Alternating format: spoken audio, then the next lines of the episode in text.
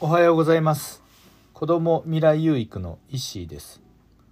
子どもたちが未来に希望を持つ一助になればという思いで放課後等デイサービス地域密着体験型コミュニティカフェの運営をしたりしています。はい、で、えー、ということで今日は2月11日建国記念の日なんですけども、まあ、建国記念の日って日本ができた日なんですけどもで、えー、あるねこう「日本よ永遠なれ」という赤塚、えー、高高、えー、赤塚浩二さんが書かれた本の中にあるのある一節でですねえー、今からね引用させていただきます読ませていただきます、えー、アメリカの中学校の教科書には以下のような一節が掲載されていますと、えー、日本の子どもたちは学校で次のように学んでいる。イザナギという権威ある神がその妻イザナミと共に天の浮橋の上に立った。イザナギは眼下に横たわる海面を見下ろした。やがて彼は暗い海の中に宝石を散りばめた槍を下ろした。その槍を引き戻すと槍の先から潮の雫が落ちた。雫が落ちると次々に固まって島となった。このようにして日本誕生の伝説が生まれた。またこの伝説によるとイザナギは多くの神々を生んだ。その中の一人に太陽の女神があった。女神は孫のニニギの御事を地上に振り折り立たせ新しい国土を統治することを命じた。ニニギの御事は大きな勾玉と神聖な剣と聖堂の鏡の3つを持って九州に来た。これらはすべて彼の祖母から贈られたものであった。これら3つの品物は今日もなお天皇の地位の象徴となっている。ニニギの御には神武というひ孫があって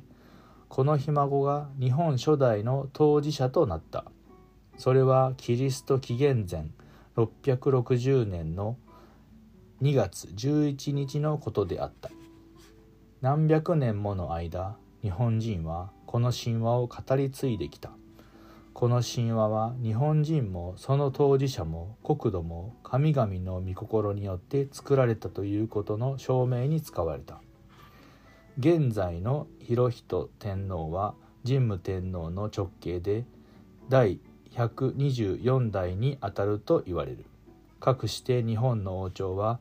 世界で最も古い王朝ということになる。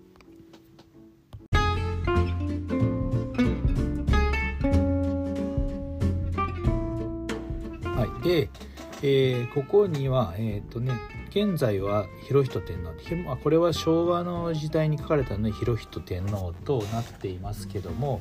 えー、平成天皇が、えー、昭仁天皇が125代目で現在令和は成仁天皇ですね。126代目版となっているんですけどもまあこの文を読んで、えー、日本人、まあ、僕昭和えー、の時に学校にまあ通ってたんですけども、まあ、こんな話ってね正直ね聞いたことないですよね。でもここには日本の学校では教えなんかね日本人はこの神話を語り継いできて、まあ、教えられてるって教科書に書いてあって書いてあるとかね書いてあるじゃないですけど教えられてるってねまあ一切これ知らないなっていうのがまあ事実ですよね。でいろいろこうね建国日本ができたっていうね神話まあこれはね受け継がれてこう事まあ、あるとは思うんですけどもじゃあ建国のそもそものこう理念っていうのは何だったんだろうなって、まあ、ここにね書いてあるのが建国の理念とは発行一憂っていうことなんですよね。まあ、発行一憂っていうのはこれすごいね素晴らしい考え方なんですけども発行一憂ってえー、人類は同じ屋根の下に暮らす家族という、まあ、人類皆兄弟っていうことですよね。これが、えー、そもそもの、えー、日本がなりな日本が建国されたもう理念なんですよね。それを天皇天皇陛下初代天皇神武天皇は、えー、掲げてで、えー、国を作っていったと。まあ、国というよりもこれねなんか宇宙とか世界地球を作っているような考え方ですよね。人類ですからね。同じ屋根の下に同じ屋根のもとに暮らす家族ということなんですよね。でえー、でもう一つその中で大切にしていたのが、えー、日本っていうのは、えー、シラスシラス国だと。シラスの反対は牛博っていうんですけども、えー、シラスっていうのは何かって言ったら、まあ、シラスっていうことで和してまあ和ですよね。和して、えー、治めるっていうことですよ。まあこれは、まあ、人類同じ屋根の下っていうことと一緒なんですけども、えー、和して治めると。じゃあ一方の牛博っていうのはこれは、えー、弱肉まあ強食ですよね、まあ、力で、えー、国を、まあ、治めていくっていうのが牛博の国。で日本っていうのは、まあ、シラス国っていうのがもともとの、まあ、精神にあると。なので、まあ、争いをするのではなくてましてみんなでね力を合わせてねあの同じ屋根の下にね暮らしていきましょうっていうのがそもそもの建国の考え方であるっていうふうにね書いてあってね。そう考えるとこの今日ですよね、えー、2023年の2月11日の建国記念日っていうのはすごくねこう意味が今で662年かなっていうことは、えー、2020 2680、えー、2685年ですよね日本ができて、えー、今日で2685年目っていうこと前に日本ができたっていうことですよね。これだけすごくねこう歴史というかねあのそもそもの、ね、日本国日本の国っていうのはそれだけの深い思いがあって日本っていうのができたっていうのがあって今その精神精神性とか、えー、ねその国民性とかってねそもそもは根っこにはこういう考え方があるのにもかかわらず